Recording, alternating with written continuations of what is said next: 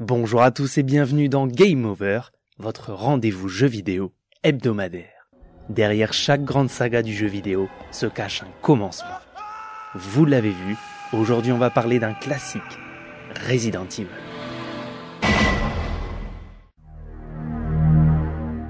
Alors Biohazard c'est vraiment une série passionnante qui a traversé au cours de son histoire des nombreuses péripéties de développement. Comment elle s'est écoulée à plus de 100 millions d'exemplaires au monde Comment a-t-elle bien pu débuter Tout ou presque ayant déjà été dit depuis 25 ans, ça va être difficile d'être original, mais on va quand même essayer. Après plusieurs chroniques sur la série réalisées depuis la naissance de la chaîne, il était bon de revenir aux origines.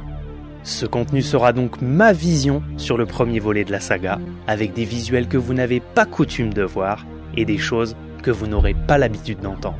Je me suis totalement replongé dans l'univers de ce premier volet, fait pas mal de recherches et j'ai pu trouver des informations assez récentes qui n'ont jamais été encore traitées en France. J'ai décidé de vous les proposer dans la partie réalisation et développement du jeu. Si vous aimez les coulisses, les anecdotes que l'on ne voit pas tous les jours, vous allez être servi. Cette chronique a été aussi longue que passionnante à réaliser. N'hésitez pas à la récompenser par un like un commentaire pour me dire ce qui vous a le plus intéressé.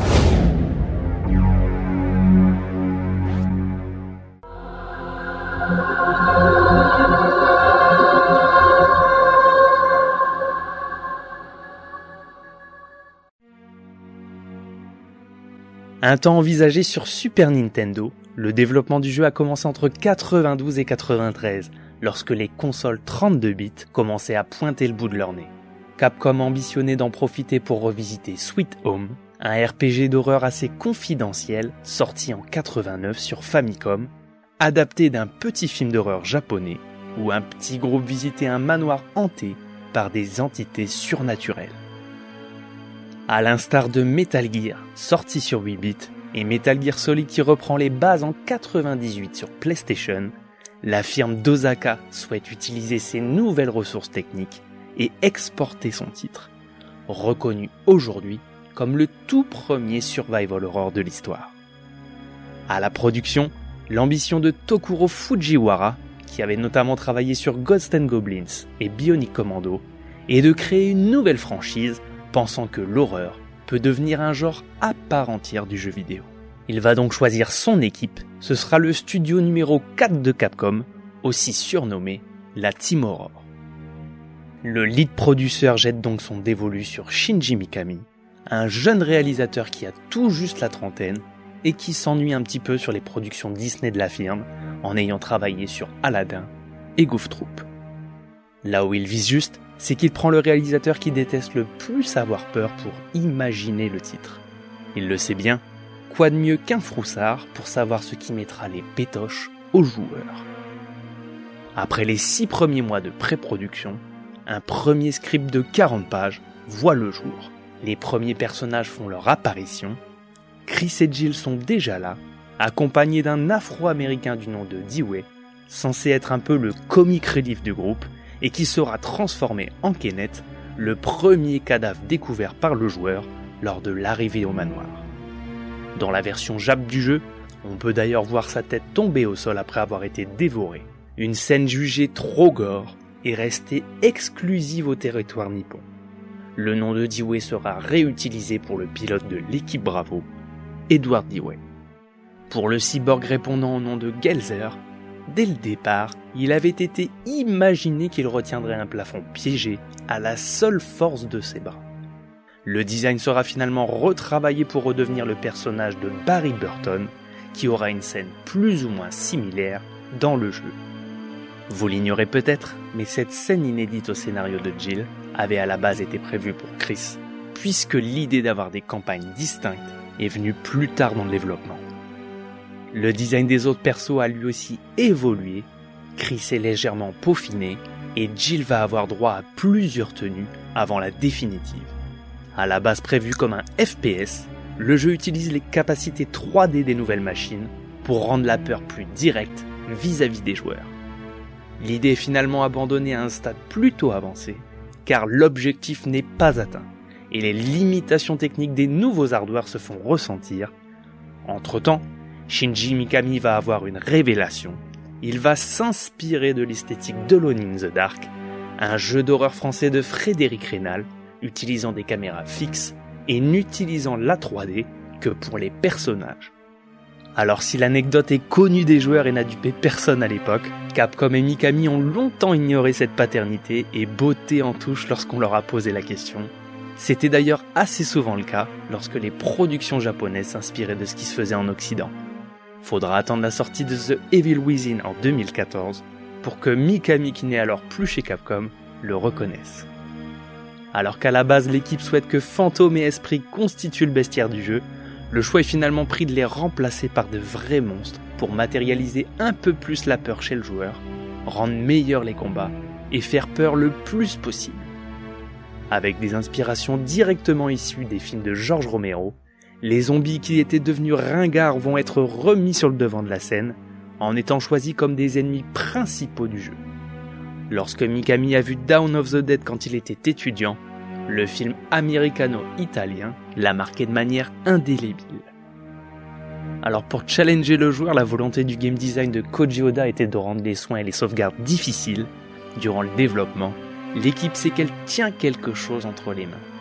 C'est à ce moment que le projet va devenir celui qu'on connaît aujourd'hui. Le titre prend finalement sa propre direction et conserve quelques similitudes avec Sweet Home, le manoir et l'ouverture des portes par exemple. Les versions bêta se succèdent durant la première année et demie de développement et l'équipe grossit jusqu'à 80 personnes. L'ambition du titre est énorme. Le jeu prévoit de la coopération entre les membres de la Team Alpha, de la motion capture, des décors tout en 3D et même des changements d'armes en temps réel sans passer par l'inventaire. Avec le temps, les data miners ont pu trouver de nombreuses données sur les premières démos du jeu qui vont finalement être abandonnés au fur et à mesure du développement. Un an avant la sortie du jeu, le jeu semble proche de ce qui arrivera sur nos consoles. La démo du V-Jump Festival d'août 95 comporte quelques légères différences de placement des ennemis, d'items et d'angle de caméra. Après deux ans et trois mois de travail acharné, émaillé par de nombreuses péripéties, le lancement japonais a lieu le 22 mars 96. Le titre s'appelle Biohazard menace biologique, plus raccord avec l'histoire complète de la série, qui dès le premier volet met en scène des armes biologiques dans son bestiaire. Parce qu'un groupe de métal s'appelle déjà de cette façon aux États-Unis et que plusieurs jeux possèdent déjà le nom Biohazard, un concours interne décidera de son nom pour sortir hors du Japon. Ce sera Resident Evil. La suite, tout le monde la connaît.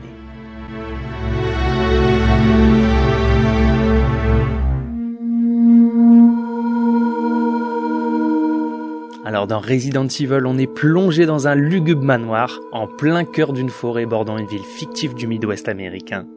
Resident Evil propose aux joueurs de résoudre l'épée mystère qui entoure la présence du joueur en ces lieux. Attaqué par les occupants de la demeure, vous trouverez quelques coéquipiers qui sont passés avant vous. Avec de nombreux documents que vous trouverez sur votre chemin, vous découvrirez que votre présence ici n'est pas le fruit du hasard.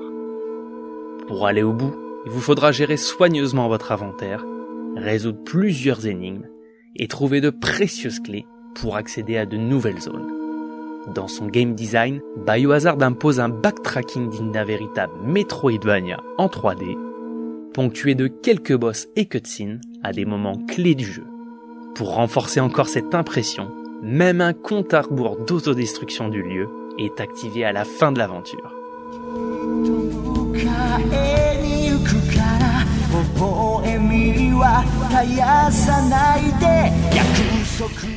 Envoyé proche des montagnes d'Arclay, l'équipe Alpha des Stars, l'unité spéciale de la police de Raccoon City, se voit chargée de retrouver la trace des membres de l'escouade Bravo qui enquêtaient sur d'étranges meurtres commis dans la région.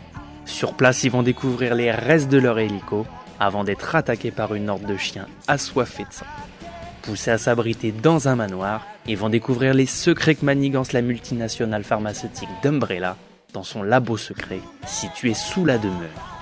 En fait, en voulant travailler sur un projet destiné à améliorer les capacités physiques d'un hôte, la compagnie élabore un virus qui échappe totalement à son contrôle et tente d'étouffer l'affaire.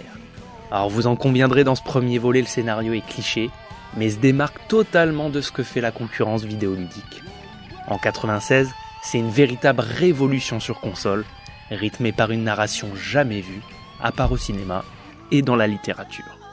Avec deux scénarios alternatifs, laissant en trame commune plusieurs morts de l'équipe Alpha comme Forrest, Richard, Kenneth et Enrico, le titre permettait aussi des rapports exclusifs entre les personnages choisis. Jill avec Barry, Chris avec Rebecca, et un déroulement de l'aventure légèrement différent pour chacun d'entre eux, aboutissant à un même but, découvrir l'immense complot qui se cache derrière les portes du manoir Spencer, et quels sont les personnages qui jouent un double rôle.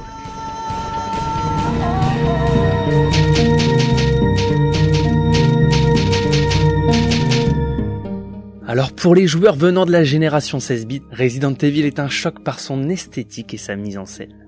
Si Alone in the Dark peut être reconnu légitimement comme le père du genre, Resident Evil est à coup sûr le fils prodige, celui qui lui a donné son appellation de survival horror. Les angles de caméra fixes et les décors en 2D précalculés apportent un plus, en donnant la possibilité de peaufiner chaque plan, mais aussi l'ambiance et l'angoisse de ce qui peut se passer hors champ. Pour renforcer l'aspect cinématographique, l'ajout des bandes noires pour les cutscenes avec le moteur du jeu sont ajoutés, et c'était pas forcément courant à l'époque. Additionné à un game design qui engendre la peur de mourir sans pouvoir sauvegarder sa progression, la peur d'être sous-équipé, la peur de tout ce qui peut nous attendre au détour d'un couloir, la recette ne pouvait que faire mouche. Après avoir de nouveau parcouru le jeu de fond en comble, même en 2022, le titre parvient à générer encore un énorme stress. Alors si au départ les personnages étaient voués à disposer d'un cara design manga plutôt réussi, ces restes n'ont subsisté que dans la notice du jeu, le guidebook officiel et les différents assets visuels envoyés à la presse. Dans le jeu, tout a disparu, au profit de visuels représentant des vrais acteurs qui jouent dans les cinématiques FMV du jeu. Pur produit de son époque, ces séquences étaient destinées à donner une dimension internationale au titre. Difficile de ne pas avoir un ersatz du personnage de Iceman dans Top Gun, dans le cara design d'Albert Wesker, le leader charismatique de l'équipe Alpha. Bien que le jeu avait totalement été doublé en japonais, la qualité du rendu a poussé Mikami à le laisser intégralement en anglais sous-titré, un anglais simpliste, exagérément articulé, pour une meilleure compréhension du public. Vous l'ignorez d'ailleurs peut-être, mais ce ne sont pas les comédiens des séquences cinématiques qui ont donné leur voix aux personnages du jeu. Celles-ci ont été confiées par Capcom à d'autres personnes afin d'éviter les problèmes d'accent, comme ce fut le cas avec le personnage de Barry, interprété par un comédien australien. Pablo Kuntz, la voix de Wesker dans le premier jeu, se rappelle d'un job plutôt bien payé, s'étalant sur deux jours, mais avec peu de moyens. Il n'y avait qu'un seul micro, les prix se faisaient séparément, pour le seul et unique jeu vidéo sur lequel il a travaillé, ce prof d'anglais au Japon qui venait tout juste de terminer l'université se souvient de la belle énergie qui se dégageait des sessions d'enregistrement. Le doubleur de Barry était à fond dedans, bien qu'il n'y avait personne pour diriger les acteurs.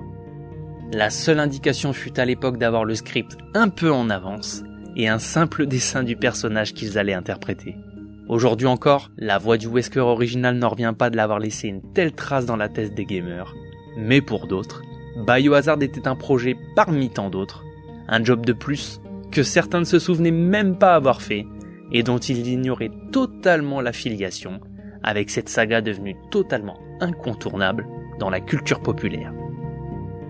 Aussi incroyable que cela puisse paraître, c'est grâce à la détermination et aux recherches des fans que la plupart des comédiens des séquences FMV ont été retrouvés ces dernières années. Grâce à leurs témoignages et aux souvenirs qu'ils ont évoqués, on sait désormais que l'ensemble des séquences ont nécessité 3 jours de tournage, entre août et septembre 95. Deux pour les scènes de fin, et une nuit entière de 17h à 5h du mat pour la scène d'ouverture menant au manoir. À cela s'est ajouté une journée supplémentaire en amont pour tester les costumes, arranger les coupes de cheveux afin de coller au mieux au personnage. Concernant les scènes de fin en hélico, Charlie Kraslavski, l'interprète de Chris, se souvient être allé se rouler au sol dehors pour salir son t-shirt blanc. Le réalisateur le trouvait trop propre. Après deux sessions à souiller ses vêtements, l'affaire était conclue. Avec le recul, Charlie a trouvé finalement que c'était pas assez et qu'il aurait même fallu rajouter un peu de sang pour faire plus crédible. Resident Evil fut le plus gros projet pour lequel il ait pu bosser. Né à Tokyo, il était habitué aux spots de pub et aux séries B pour la télé japonaise. Lors de la production de Resident Evil, il avait alors 25-26 ans et se souvient d'un tournage particulièrement fun, bien qu'il y avait très peu d'indications sur ce qu'ils étaient en train de faire. Pour la cinématique d'intro dans la forêt bordant les montagnes d'Arkley, elle fut tournée près de la rivière de Tama, à 20 km de Tokyo. Sur place, ça se résumait à crie cette réplique, cours par là, tire. Malgré ça, c'était super cool, a-t-il déclaré récemment au micro de la chaîne YouTube Residence of Evil. De nombreux moustiques étaient particulièrement virulents ce soir-là, près de l'entrepôt abandonné, bordé de buissons. L'interprète de Jill Valentine s'en est d'ailleurs beaucoup plein, toute la nuit. La dernière vidéo qu'a tourné ce premier Chris Redfield était la séquence d'ouverture aboutissant sur l'écran titre. Filmé dans un couloir de l'entrepôt à l'abandon, Charlie devait avoir l'air effrayé au moment où la caméra s'approchait et ouvrir grand les yeux pour qu'elle puisse faire un zoom.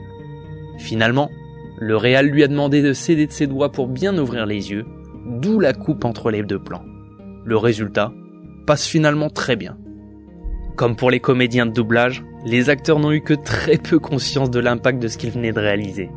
C'était il y a 5 ou 6 ans, lorsqu'un fan l'a retrouvé, que le comédien a pu faire le rapprochement. Pas nécessairement connaisseur de jeux vidéo puisque ça se limitait simplement à jouer un petit peu à la Nintendo 64 dans sa chambre, lui qui pensait avoir joué dans un truc qui s'appelait Biohazard, était en fait le héros du tout premier Resident Evil de l'histoire. Il le reconnaît volontiers, il en est très fier. Le cas de Gregory Smith, l'interprète de Barry, est identique. Il fut pour la première fois reconnu dans la rue chez lui en Australie par des ados qui avaient joué au jeu. Il lui disait qu'il ressemblait au mec de Resident Evil. Durant tout le tournage, il n'avait jamais entendu le nom du jeu. C'est de la bouche de ses gosses qu'il l'a entendu pour la première fois. À l'origine directeur d'école, c'est dans le cadre d'un échange culturel d'un an entre les deux pays qu'il a pu débarquer au Japon. Il a été repéré par hasard dans la rue par les producteurs du jeu. Bien qu'il ait finalement joué dans quelques autres projets au Japon, c'est sans aucun doute Biohazard qui a été le meilleur pour lui. C'était le comédien le plus âgé sur le tournage, il a vraiment pris son pied à courir dans les hautes herbes et à faire semblant de tirer sur des chiens sauvages. D'ailleurs, il a même ajouté qu'en vrai ils étaient adorables et qu'ils passaient leur temps à leurs pieds à se faire caresser. Le seul regret de Greg durant l'enregistrement, c'est de n'avoir finalement pu tirer que deux ou trois coups avec son flingue, car le mécanisme s'est cassé durant le tournage. Pour l'ensemble du casting, la plupart des acteurs ont à ce jour été retrouvés à l'exception de Jill Valentine, créditée sous le nom de Inès, qui malgré les recherches incessantes des fans, n'a toujours pas été approchée. Certains se plaisent à dire qu'elle ne souhaite pas être retrouvée, d'autres pensent qu'elle ne sait peut-être même pas qu'elle a joué un rôle primordial dans une saga connue à l'échelle planétaire, une hypothèse qui est finalement pas si surprenante quand on sait que Linda, la jeune comédienne pour le rôle de Rebecca Chambers, a déclaré n'avoir jamais vu le film une fois terminé, et qu'elle ne se rappelait même plus l'avoir tourné, car elle avait énormément de boulot à l'époque. Elle s'est souvenue avec nostalgie de cette période comme étant la meilleure de sa vie. Elle était très jeune et très impressionnée par les effets spéciaux déployés pour le film d'intro. Les Doberman lui paraissaient particulièrement réalistes. Tout le monde était bien plus âgé qu'elle et très sympa à son égard. C'était facile et elle s'est bien amusée, même si on a dû lui teindre les cheveux à la bombe pour le tournage.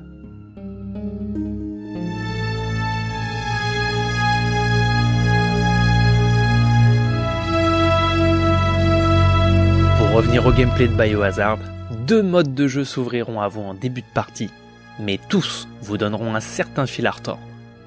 Si pour les versions du jeu hors du Japon, la difficulté n'est pas clairement annoncée, elle reste facile avec Jill Valentine et difficile avec Chris, comme c'était le cas dans la version Nippon. Avec Jill, vous aurez en tout et pour tout 8 slots d'inventaire, un passe-partout, un couteau et un beretta, tandis que pour son homologue masculin, Seulement 6 places pour transporter des objets sont dispo. L'obligation de trouver des petites seules armes pour débuter. Votre lame. Pour un groupe d'intervention spéciale de la police, on peut pas dire que de base, il soit particulièrement bien armé. C'est donc au fur et à mesure que vous pourrez vous équiper davantage en trouvant des armes plus puissantes telles que le colpiton, le fusil à pompe et pour terminer le lance-roquette. Les deux scénarios étant alternatifs et très complémentaires, les deux protagonistes se réservent l'exclusivité totale de certaines armes dans leurs scénarios respectifs, tels que le lance-grenade pour Mademoiselle Valentine et le lance-flamme pour Redfield. Niveau replay value, la rejouabilité du titre était donc au rendez-vous avec des passages jouables uniquement pour chacun d'entre eux. Preuve de l'amour des joueurs pour ce premier opus, c'est grâce à la passion des fans que la profondeur du jeu a encore évolué. Aujourd'hui, des modes PC permettent de jouer à deux nouvelles campagnes, une pour Barry Burton et une seconde pour Wesker.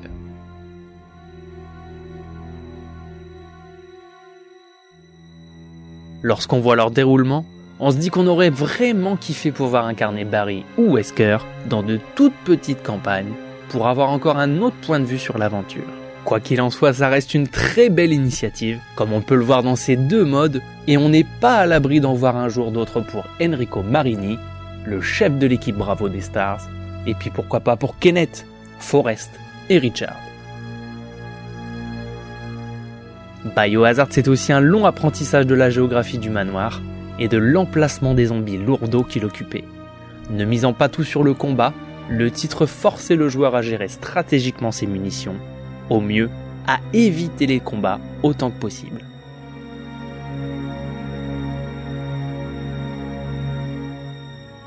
Pour aller loin, surtout avec Chris, un bon équilibre entre ces trois stratégies était plus que nécessaire.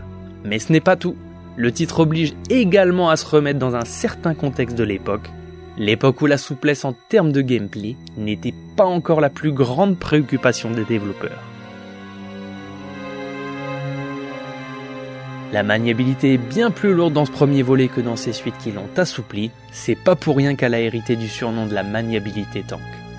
Ajoutez à ça une visée largement perfectible et des ennemis qui font mal, se replonger dans ce premier volet ne plaira pas à tout le monde. Pour ma part, l'ayant connu à l'époque, on se remet vite dans le bain passé 10 minutes, et lors de la sortie, même si une certaine rigidité pouvait être pointée du doigt, personne ne s'en plaignit vraiment. Resident ne laissait jamais le joueur tranquille. Une fois les lieux et les patterns des mobs en partie apprivoisés, c'est un challenge revu à la hausse qui débutait dans la seconde moitié du jeu, avec l'arrivée du fameux Hunter, un ennemi plus résistant, plus rapide, une mise en bouche avant de rentrer dans le laboratoire secret. Poussé à l'exploration pour pouvoir se sortir du bourbier que représente le manoir pour les stars, ce sont les notes distillées au fur et à mesure du jeu qui permettent d'en résoudre l'épée mystère. Elles sont donc importantes et plutôt bien écrites pour l'époque. Laissez-moi à présent vous poser ma traditionnelle question quel est votre épisode préféré de la série Biohazard? Dites-le moi dans les commentaires.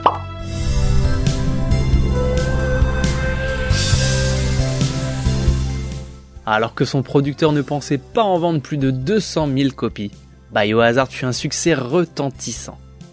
Premier million seller au Japon sur PlayStation, il fut également un véritable carton aux États-Unis et en Europe. Au total, ce sont plus de 5 millions de ventes si on cumule toutes les versions PS1 qui ont été vendues dans le monde. Pour certains, la sortie du jeu coïncidait avec la période où ils commençaient à prendre le jeu vidéo au sérieux, à l'analyser, à le décortiquer, et c'est sans doute ça qui a permis à l'époque au titre d'obtenir des avis dithyrambiques dans la presse. La note maximale de 100% dans joypad et un console plus d'or sur le numéro d'été juillet-août 1996 de console plus. Par conséquent, ce premier volet est logiquement totalement associé à l'histoire de la PlayStation, bien qu'il soit aussi sorti sur Saturn et PC un an plus tard. Sur la console de Sega, il permet aux joueurs de jouer au Battle Mode exclusif de cette version. C'est en fait une modeste préfiguration de ce qui sera plus tard le mode Mercenary, car Capcom n'a jamais renié ses racines arcades.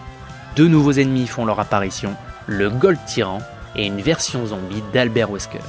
Techniquement, les joueurs s'accordent à dire que les backgrounds sont légèrement plus détaillés sur cette version, puisque la 32 bits de Sega est bien meilleure en 2D que la PS1. C'est quand même assez difficile à vérifier, mais ce qui est sûr, c'est que concernant la modélisation des personnages en 3D, ils paraissent plus cubiques sur Saturn et leur allure est plus précise sur PlayStation avec une création à base de polygones triangulaires.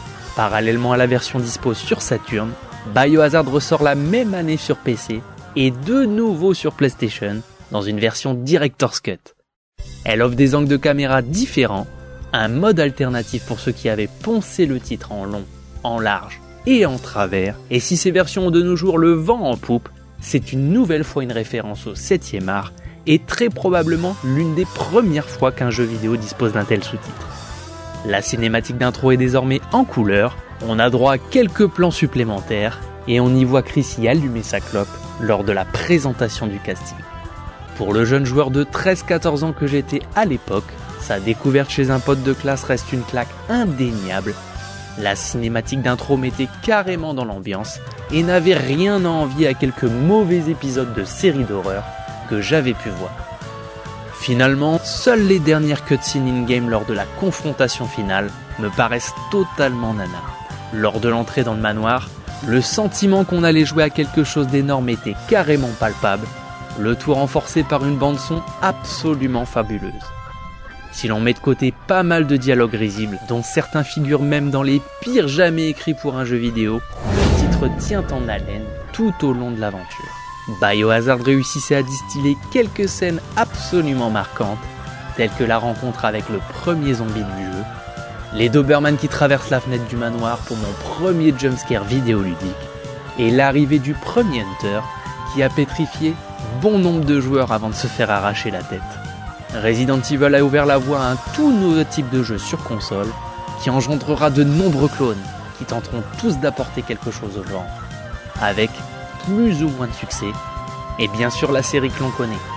Six ans après, Mikami et Capcom sortent un remake magnifique sur GameCube qui sublime le jeu original.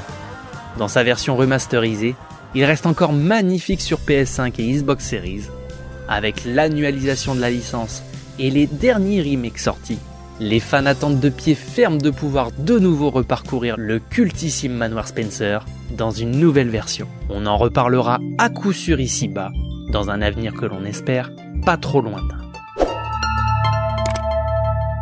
Voilà, c'était Game Over. N'hésitez pas à vous abonner, à commenter et à liker ce contenu si vous l'avez apprécié. On se retrouve prochainement pour une nouvelle émission. A plus.